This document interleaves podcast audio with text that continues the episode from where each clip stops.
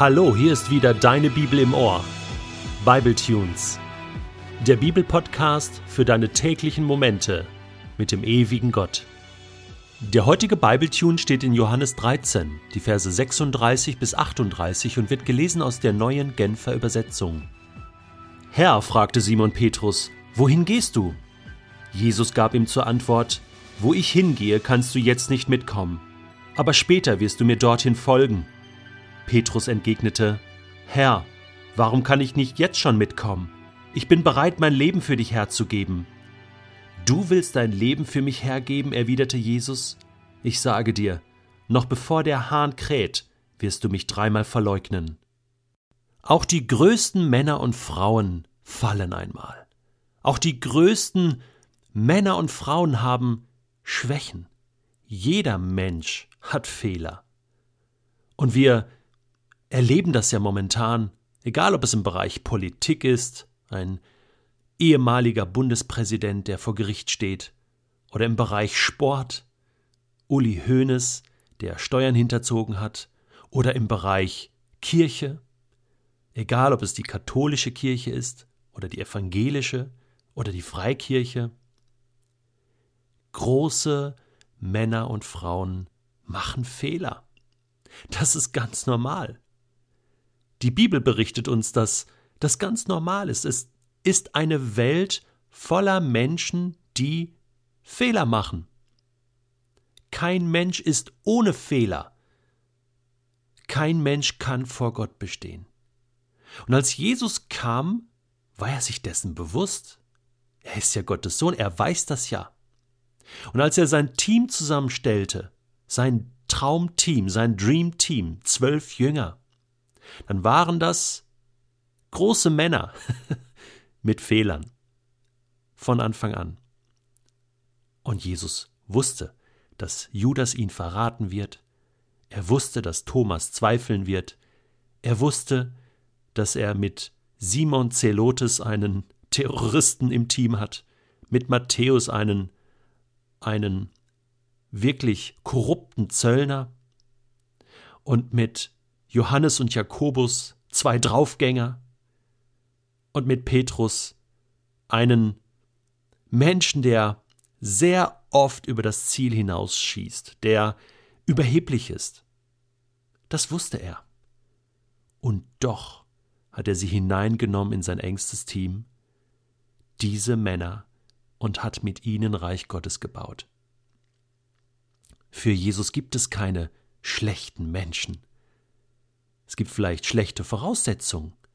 Es gibt schlechte Taten. Aber der Mensch wird in Gottes Augen hochgeschätzt, gewürdigt und geliebt. So sehr geliebt, dass Gott bereit war, seinen Sohn für die ganze Welt zu opfern, herzugeben, damit jeder die Möglichkeit hat, in dieses Team von Jesus hineinzukommen. Und Petrus ist für mich das beste Beispiel. Denn Jesus sagt ihm von Anfang an, ich will aus dir einen Menschenfischer machen. Du bist für mich die Nummer eins. Er sagt ihm von Anfang an, ich baue auf dich. Du bist ein Fels.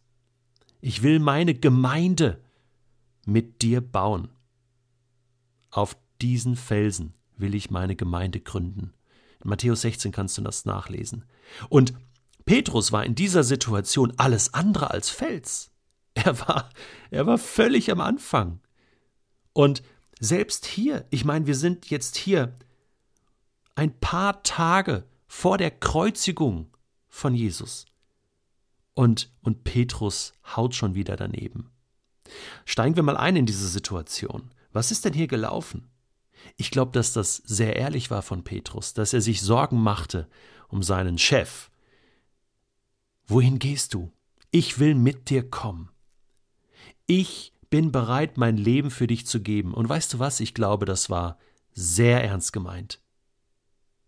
Das wollte er wirklich. Und das hat er auch durchgezogen, bis zum Schluss. Aber Jesus muss ihm deutlich machen, Petrus, nein, du wirst mich verraten. Du wirst verleugnen, mich zu kennen. Und zwar dreimal wirst du das tun. Es ist ja interessant. Wenn ich mich hineinversetze jetzt in den Petrus, denke ich so, wenn Jesus mir das gesagt hätte, würde ich doch denken, okay, nein, das wird mir nicht passieren. Gut, Jesus weiß alles und er weiß, dass ich vielleicht in diese Situation kommen werde und schön, dass er mir das sagt, aber ich werde das bestimmt nicht tun, auf gar keinen Fall. Möchte jetzt nichts vorwegnehmen, wir werden noch zu dieser Stelle kommen, aber eins möchte ich jetzt schon sagen.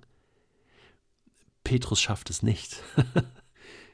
er schafft es nicht. Ist es nicht verrückt? Sind wir Menschen manchmal so schwach, dass, dass wir versagen, obwohl wir offenen Auges in diese Situation hineinrennen, Gott uns sogar gewarnt hat. Ich habe vor kurzem etwas Ähnliches erlebt. Und da zeigte sich mal wieder meine Schwäche und wie sehr ich von Gott abhängig bin. Ich war während meiner Auszeit im Sommer in einem Gebetshaus in der Schweiz und wir saßen so zusammen, es gab einen Input und die Leiter des Hauses hatten für die Teilnehmer gebetet, also für die Zimmer und die Personen, die in den Zimmern waren, also für die Zimmernummern, also was habe ich noch nie erlebt. Also die haben dann so die Zimmernummern gesagt, 112, wir haben das und das gebetet, Zimmer 206 und das war mein Zimmer. Ja, und sie wussten gar nicht, wer in den Zimmern wohnte. Äh, ja, für Zimmer 206 haben wir was Besonderes. Ähm, diese Person sitzt in einem Kanu, fährt auf einem Fluss und ich dachte, oh, das ist schön, das passt zu mir, so Natur und Kanu. Und dann äh, hieß es ja, und es wird jetzt sehr ungemütlich. Ähm, der, dieser Point of No Return ist schon überschritten, also auf einem Fluss, wo du dann auf einen Wasserfall zurast und du kannst nicht mehr umdrehen. Und ich saß da wie angefesselt und schockiert auf meinem Stuhl. Und dann sagten sie, ja, aber ich soll einfach Gott vertrauen, in diesen Wasserfall reinfahren und Gott wird mich schon beschützen. Und da dachte ich, na super. Okay, irgendwas wird passieren, äh, im Herbst oder so, äh, was schwierig wird in meinem Leben und ich soll einfach Gott vertrauen. Na gut. Du ahnst bestimmt schon, was jetzt kommt. Als es dann soweit war und ich mit meinem Kanu in diesen Strudel von Schwierigkeiten hineingefahren bin und nicht mehr rauskam, nicht mehr vor und zurück konnte, ich nicht mehr wusste, wie soll das alles noch gehen mit meiner Arbeit, wie soll ich meine Familie ernähren, viele Fragen taten sich auf, da habe ich zunächst jegliches Gottvertrauen verloren. Ich war überrascht über mich selbst. Und ich wusste in dem Moment, hey, ich wusste doch, dass das passieren wird. Warum habe ich nicht die Kraft zu glauben? Warum geht das nicht? Warum funktioniert das jetzt nicht einfach so? Gott hatte mich doch gewarnt. Er wollte mich doch ermutigen. Was soll ich sagen? Es hat einige Zeit gedauert und viele Gespräche gebraucht mit Gott, mit meiner Frau, mit vielen Freunden, um wieder auf die Beine zu kommen, um wieder fest im Sattel zu sitzen. Und ja, das tue ich jetzt wieder, aber ich habe aus dieser Erfahrung gelernt, wie auch Petrus lernen wird aus dieser Erfahrung. Wir sind schwach und manchmal hauen wir richtig daneben und wir brauchen immer wieder Gottes Hilfe.